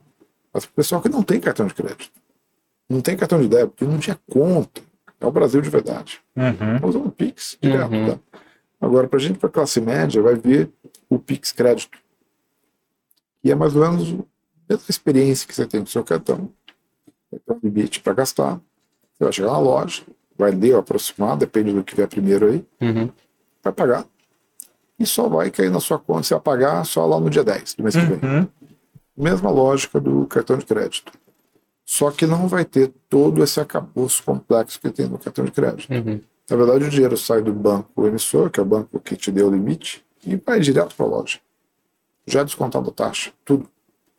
Então a loja recebe à vista, em 6 segundos, não em 30 dias, como Uhum. recebe hoje. Ela não tem que antecipar nada. Então, é uma simplificação enorme do Tremendo. processo, tá? Uhum.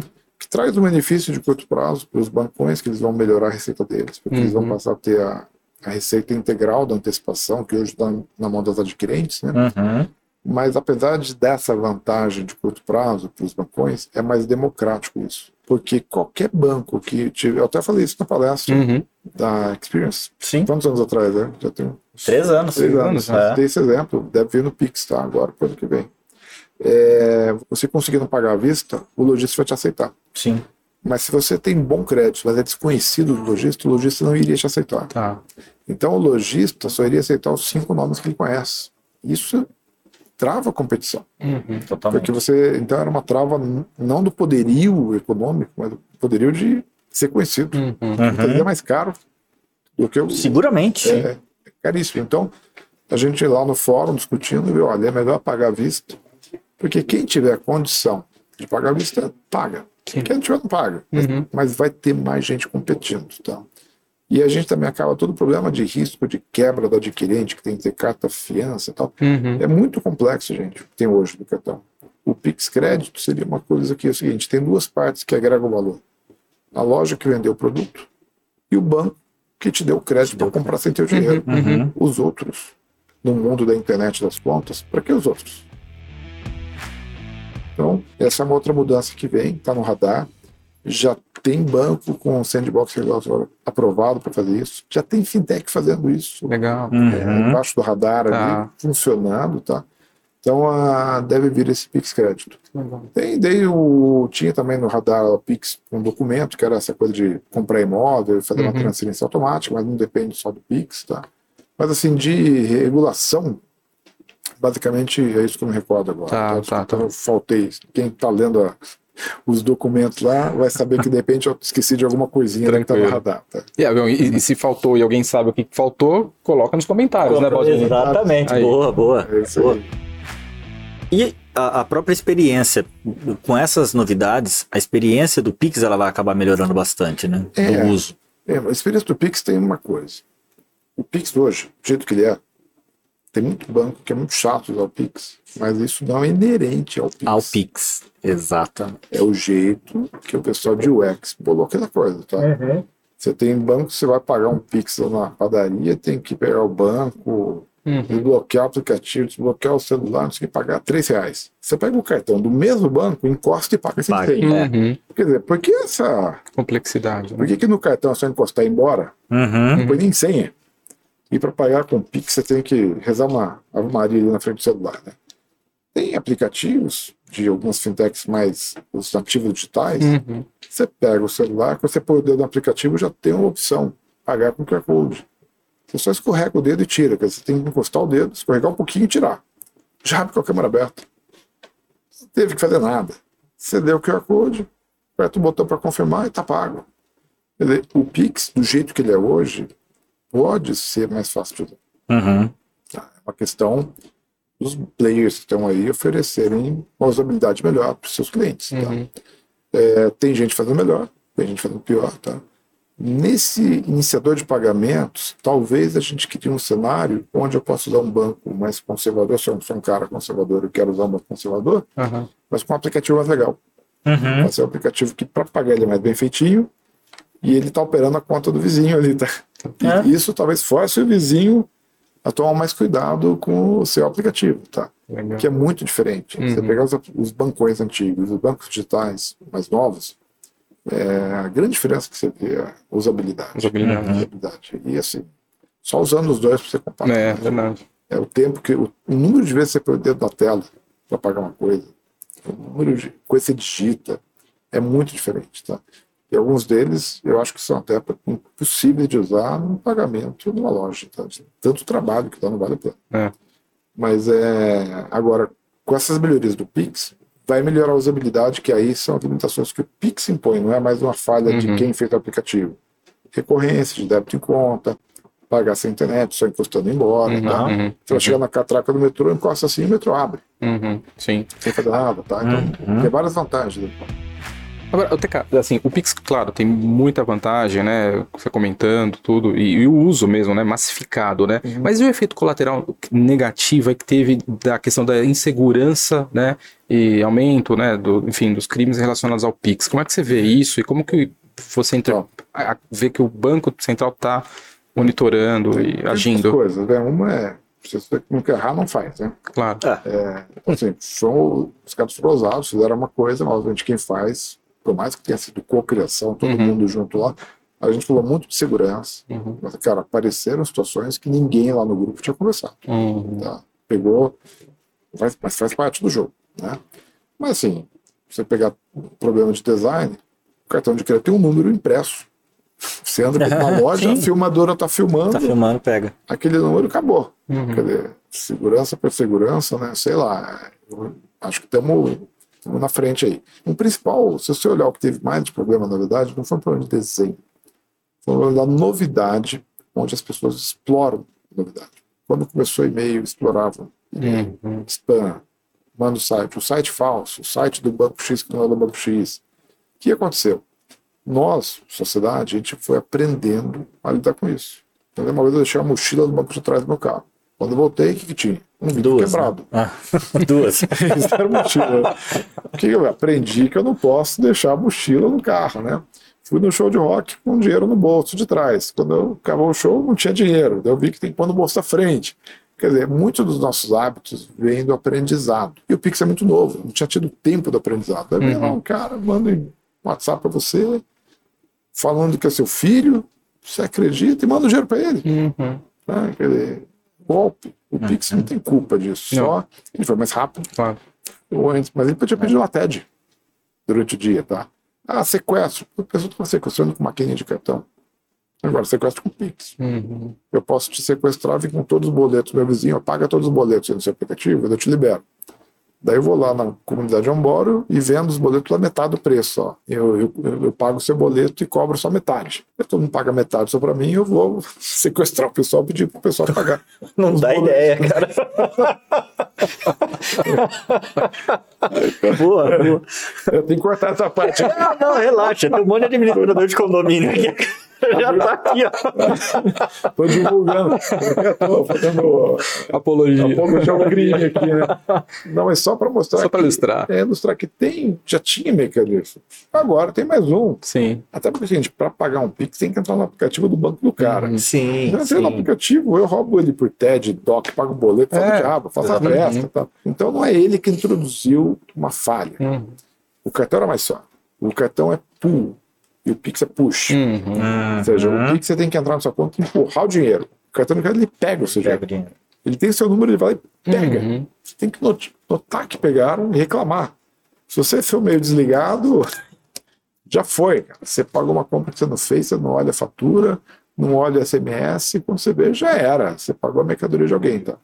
Então, eu acho ele mais seguro do que o que tem no cartão, pelo lado de que o cartão, o número está ali, uhum. embaixo do número e mais nada, né? Tanto é que o cartão tem uma série de antifraude. Sim. Porque décadas atrás, né, gente? Não, Sim.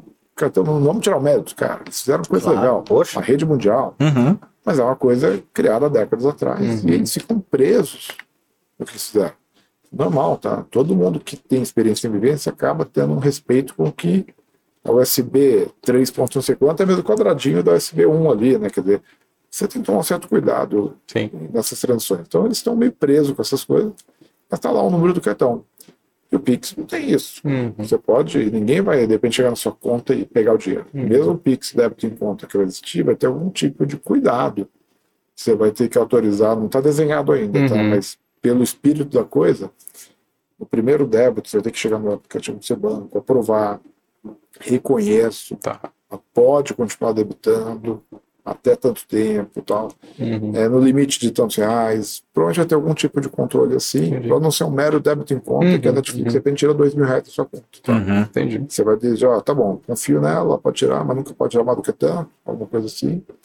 E ela vai poder ficar tirando. Não é que eu, de repente, vou tirar de da sua conta. Uhum. Deu vontade. Deu uma vontadinha, fui lá e peguei seu dinheiro. Então, não, Tem que ter autorização. É, vai ter alguma autorização. Estou falando, estou me antecipando. Não, claro. Baseado claro, no, que, desenhado. no espírito da coisa. Isso ainda vai ser desenhado Sim. pelo fórum, né, junto com o Banco Central. Quer dizer, o Banco Central que no fim bate a caneta, uhum. é assim que vai ser. Uhum. Nós apenas damos recomendações, sugestões, eles Legal. leem as recomendações de todo mundo. Mas pelo espírito da coisa vai ser uma coisa assim. E nesse aspecto, né, que queria, queria explorar contigo, eles leem as recomendações de todo mundo, né? E, e, e assim, a, a, forma com que você falou que foi recebido pelo Banco é. Central, a, abertura que te deram, né? É, para o empreendedor como você, que já está há anos ali, contribuindo com o desenvolvimento, ajudando a direcionar toda essa tecnologia, o que, que você tem para falar para o empreendedor que está aqui assistindo a gente? Cara, ajudem, participem, tá? É, para mim foi assim, até então, o que, que você fazia? Vou estudar o que o Banco Central publicou. Uhum. Vou estudar a regulação. Quando você estiver estudando a regulação, já era. Já aconteceu. Você já está atrasado. Se o pessoal te recebe tão bem assim, vai lá, ajuda. Eles buscaram a associação de, de automação comercial para o pessoal de PDV ajudar o Banco Central como seria o melhor jeito. Bacana. Eles procuraram o pessoal de cartão para ensinar como que poderia colocar no NFC o Pix, tá? Eles são ávidos por ouvir. Uhum. Então, assim, a gente fala a matéria We Create the Future, né? Uhum. É, e é isso, tá? Inova... Se você tem ideia, você tem uma experiência, tem uma vivência no setor, e se quiser procurar o Banco Central, estou desenhando aqui o débito em conta, tem uma sugestão. Tem um, um ponto aqui. Eles são super abertos, tá? Super abertos. Se é um empreendedor, a recomendação é essa. Você pode fazer, tá? Se eu estou num lugar que não precisa ser amigo do rei para conversar, no caso do Banco Central, uhum. confesso que eu achei ali um ambiente perfeito. Você uhum. tem o que ajudar. Você tem alguma coisa real, concreta. Você vai falar para eles. Agora você tem que ter um espírito bem assim. Você vai ajudar, você vai falar o que você quer. Eles podem não querer fazer. Eles não são obrigados uhum. a fazer, senão vai virar, Nunca. né? Imagina, sim, sim. Cada um de nós. Pensa, fila lá. É, uhum. Cada um de nós pensa diferente, né? uhum. né? Muito preparado para levar negativas, tá? Eu levei várias negativas, uhum. mas levei algumas positivas. Tá bom. Uhum. E eu entendo que essa tem que ser dinâmica. Se todo mundo levar muitas positivas, virar um, uma coxa de retalho aquele uhum. negócio, tá? Porque eles garantem que as várias boas ideias não têm uma consistência e, e fazer o desenho final. Mas a recomendação é ajude, participe, crie, né? Não seja. Crie, né? Crie, não seja só um Muito cara legal. que fica ouvindo o que está definido. Sim. Ajuda a definir. Você tem vivência, você está no nicho, você sabe as dores. O uhum. cara que está lá com a caneta, ele não sabe essas dores uhum. Ele não está ali no. E ele adora ouvir. Quem está ali no meio, na ponta, vendo o problema real. Tá? Vai lá, compartilha a sua experiência. Muito bom, muito bom. E, cara, eu ia te perguntar como é que você se atualiza, mas eu tenho um palpite aqui. Eu acho que você se atualiza conversando com muita gente, fazendo conexões. Tô certo ou tô errado? Certíssimo, conversando. Eu não, não, sou muito. Ainda bem que você não vai perguntar que livro que eu li. Que eu... não, cara, de tudo que você eu falou. Eu não sou muito de leitura, uhum. infelizmente. Minha filha fica muito brava comigo por causa disso. Ela lê tudo, né? Mas eu converso muito, assisto muitas palestras, vejo muito. Assisto YouTube também. Sim. Quando tá, não tem o que fazer por que não ver o YouTube, né? Eu não curto futebol mesmo. Paulo, Paulo é a minha diferença pro Paulo. Né? Ah. Porque ele é fanático de futebol, não entendo nada de futebol. E tipo, você fala de Jeffrey Moore e tal, né? Que assisti, assisti Jeffrey Moore, assisti Steve Jobs, assisti Andy Grove. Que legal. Três anos, cara. E isso é legal pra você ver a educação. Era um, é, no caso da Ucrânia, era a Oracle, que tinha um grupo Uhum. de parceiros, era um parceiro Oracle na época. Claro. E eles acreditavam que tinham que empoderar os parceiros. Que Eles tinham um legal. evento só de parceiros e convidavam caras desse tipo para dar palestra pra gente. Poxa. Uau. Pra gente gerar mais Super negócio. calibre. Super calibre, né, cara? Então eu tive o Andy Grove, fundador, um dos fundadores da Da Intel, né? Intel, Sim, cara. da Eu Intel. sentei na frente, assim, atrás, eu pedi um autógrafo pra ele, né? Daí, tímido, não, quando eu pedi autógrafo, vou chamar ele. né? quando eu- não, vou chamar ele. Daí eu não pedi, não pedi, não pedi quando me chamaram ele. Poxa vida. Mas é conversando. E a inovação vem de interações, tá? Vem de Uhum. conversas aleatórias, acho que o Jobs já falou isso, e é verdade Uhum. Conversar e conversar é ouvir, tá, gente? Não só falar, né? É, e é muito legal você ouvir gente que tem vivência Uhum. num nicho específico que é o seu. Então, quando eu a falar de Pix, o sócio do Paulo Júnior falou: uma coisa que você tem de vantagem é que você não é bitolado em cartão. Você não é experiente em cartão. Eu falei, é verdade, eu sou bem leigo, não sei nada. Eu falei, então, isso está permitindo você pensar diferente. A parte do Pix, da, dos, dos, trilhos de conta, né, de ligar as contas, né? Ao mesmo tempo, quando a gente. Falei, cara, mas esse pessoal de cartão resolveu o problema. Uhum. Resolveu muita coisa. Eu não vou fazer de conta que o que eles fizeram não foi nada e que é um bando de inútil, não é. Tá?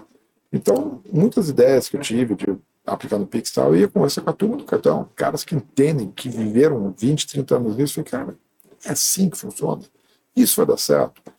Muitas vezes não, você está esquecendo tal coisa, isso é importante. O outro não, vai funcionar. A gente faz diferente por causa do nosso passado. Tá. Gente faz diferente por causa de alguma característica que aqui uhum. não existe. Pode fazer. Então eu sempre procurei ouvir os experts dos assuntos. E muitas conversas vieram de varejistas. Tipo, no varejo, eu fui levar um, uma varejista o nosso pagamento com o celular. Porque ela paga com o celular. E eu mostrei um videozinho, passou 10 segundos do vídeo, ela mandou pausa, pausa, pausa, pausa. Diretora ali, mandou parar, parei. Achei que ela estava brava, pegou o telefone, chamou o presidente da empresa. Desce aqui agora. Você não sabe o que eu estou vendo. Vem aqui agora. Então, daí ele não pôde vir, que estava recebendo os investidores. Gente famosa, que eu não posso falar o nome. Tá bom. daí, pode tocar. Desculpa, ele não pode vir agora. Então, ali. Isso é maravilhoso. E não sei o que. E eu, caraca. O que, que eu falei? O que, que eu fiz aqui? Né? e aí, não, porque isso, porque aquilo. Eu, eu tava, eu e o diretor começou a bater, eu falei, cara, a gente mirou numa coisa, você tem outra. Não tinha a menor ideia. Menor ideia. E aí você pega e ouve uma pessoa que tem uma vida de varejo, né? Tudo que eu tinha de banco, ela tinha de varejo mais um pouco. Uhum. E ela e a pessoa que tem que é legal quando você conversa com gente que é experiente, mas é mente aberta. Sim, uhum. sim, faz toda a diferença. Nossa, isso aqui tá. E eu falei, pô, quando você vender um produto, ninguém fala bem no começo, porque ele quer pedir desconto depois. Você uhum. elogia muito, né? Adorei esse carro. A pior coisa que você pode falar, o carro não vai ter desconto mais. Você tem que falar, ah, o carro é bonzinho, né? Mas aquele é melhor, né?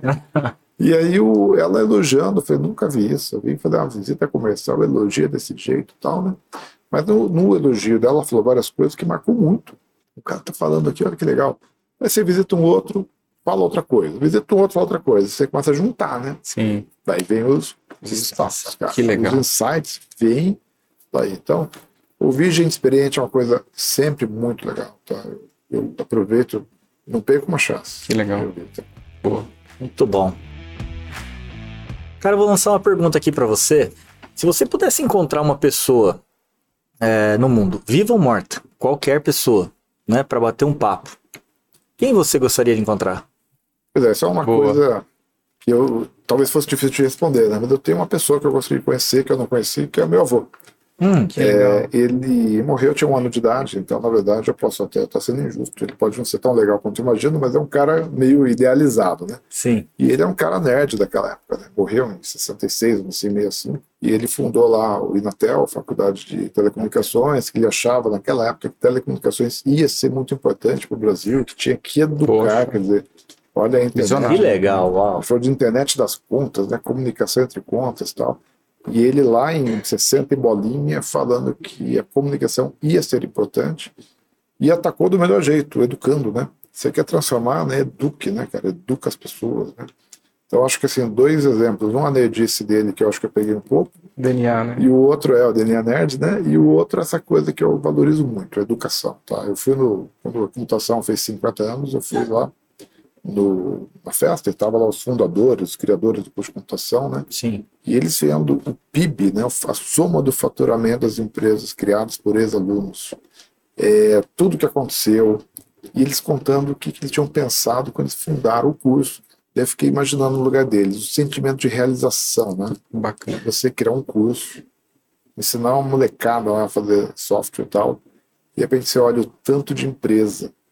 Eu, eu, sei lá, eu acho que eles devem sentir mais orgulho que cada um de nós empreendedores, uhum. porque eles viram as várias empresas que foram criadas por uhum. ex-alunos deles, ex-moleques, que eles ensinaram, né, cara? Eles deram ali o, o finzinho do nosso aprendizado, né? Fantástico. Então, assim, meu avô tinha esse lado de educador, que eu acho bacana, e o lado nerd. Então, e visionário, né? Gostaria de mostrar para ele o que aconteceu. Já pensou, olha esse celular, o que, que ele faz? Que legal.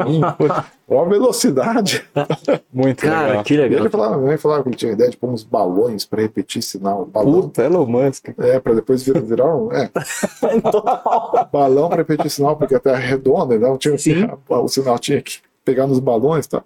Era, tinha umas ideias malucas lá. Que legal. Era nerd dos rádios, etc. Bacana. Olha, TK, eu tenho certeza que eles estariam orgulhosos aqui de ver você compartilhando tanto conhecimento Sim. de uma forma com, com tanto tesão mesmo, É né? Não é verdade, que é. você fala com vontade, você fala, pô, eu curti empreender, eu tô curtindo esse negócio do Pix, poder criar, poder Sim. compartilhar isso Eu daqui. até me descontrolo na velocidade. Esse acho que é o podcast que não dá para pôr no 1.5 para ver, né? Que já tá um, eu já falo em 1.5, né? Ah, boa, boa. Cara, que Legal. legal. Obrigado, muito obrigado Muito por ter obrigado. participado aqui com a Que é isso, gente. Eu que agradeço o convite aí, pessoal, de poder Uma honra estar com falar com a moçada aí, influenciar algumas pessoas e que, Legal. que criem coisas aí. ó. Façam coisas acontecer, cara. Boa. Criem. Legal. Tenho certeza que você vai influenciar muita e, ó, gente. você falou, gosto de fazer. Gosto, só faço o que você gosta. É. Tá? Uhum, Nos primeiros 10 anos da minha vida, eu ganhei menos do que se eu fosse um empregado. Tá? uhum. Nada contra empregado, tem vários empregados da matéria, normal, tá? mas não- cada um faz o que gosta. Uhum. Né? E eu gostava disso. Então, você foi aí, tô ganhando pouco, mas tô feliz. Então, é. E no fim me dei bem, obviamente não tô, não tô passando fome, mas acima de tudo tô feliz. Então, assim, se você fizer o que você gosta, você vai errar mais e não vai desistir. Uhum. E uma hora você acerta, tá? Então, eu tenho certeza se eu fizesse, se eu, se eu não gostasse do que eu tô fazendo, eu já teria desistido antes de ter dado certo, bem antes, tá? Então, a persistência e tal é uma virtude, mas é, desde que você goste do que você faz, desde que você também seja humilde de não ficar persistindo na mesma tecla o tempo todo, né? De, de Tem que ter o aprender, discernimento, é, obviamente, né? Saber que você errou, fazer Uhum. diferente e tal. Mas, assim, fazer o que você gosta é fundamental e todo jovem que está aí, o que, que eu vou fazer na minha vida, o que, que dá mais dinheiro? Falei, não, não vai nessa. Faz o que você gosta, porque nem que você ganhe uma grana, vai ficar triste, né? Ficar 30 anos, 35 anos esperando a data da aposentadoria. Eu penso em data de aposentadoria, né? Eu digo, assim, um, músico tá, ele pensa em aposentadoria lá quando ele não consegue mais cantar, né, cara? Não sabe mais né? exato. E aí, quando você faz o que você gosta, não é assim, opa, cumpri minha, meus 30 e poucos anos de trabalho, ufa, vou me aposentar. Eu nunca vou falar, ufa, vou me aposentar. Vou falar, puxa, que pena, tô tendo que aposentar. Que pena, assim, minha condição de saúde, sei lá, não tá dando mais. Então, é, fazer o que gosta é importante e eu acho que eu passei isso aí, né? Com que eu- certeza. que eu gosto do que eu Com faço. certeza. Muito legal. É, é nítido. É. Não- isso você não consegue mentir, viu? Inspirador, inspirador. Muito bom. Muito bom mesmo. Obrigado, TK. Obrigado, valeu, valeu, Kuma. Valeu, Valdir. pessoal, obrigadão, viu? É isso aí, pessoal. Esse foi mais um Superlógica Talks, o podcast de empreendedorismo e tecnologia da Superlógica. Se você gostou, curte, marca no sininho para acompanhar a gente. E olha, se tiver conhecidos, pessoas que você quer ver aqui junto com a gente, legais assim como o TK, poxa, escreve aí nos comentários que a gente vai ter o prazer de trazer aqui e compartilhar esse conhecimento. Falou? Um abraço, até a próxima. Valeu, Obrigado, gente. TK. Valeu. Pessoal, obrigado, TK. pessoal. Obrigadão. Valeu. Muito bom.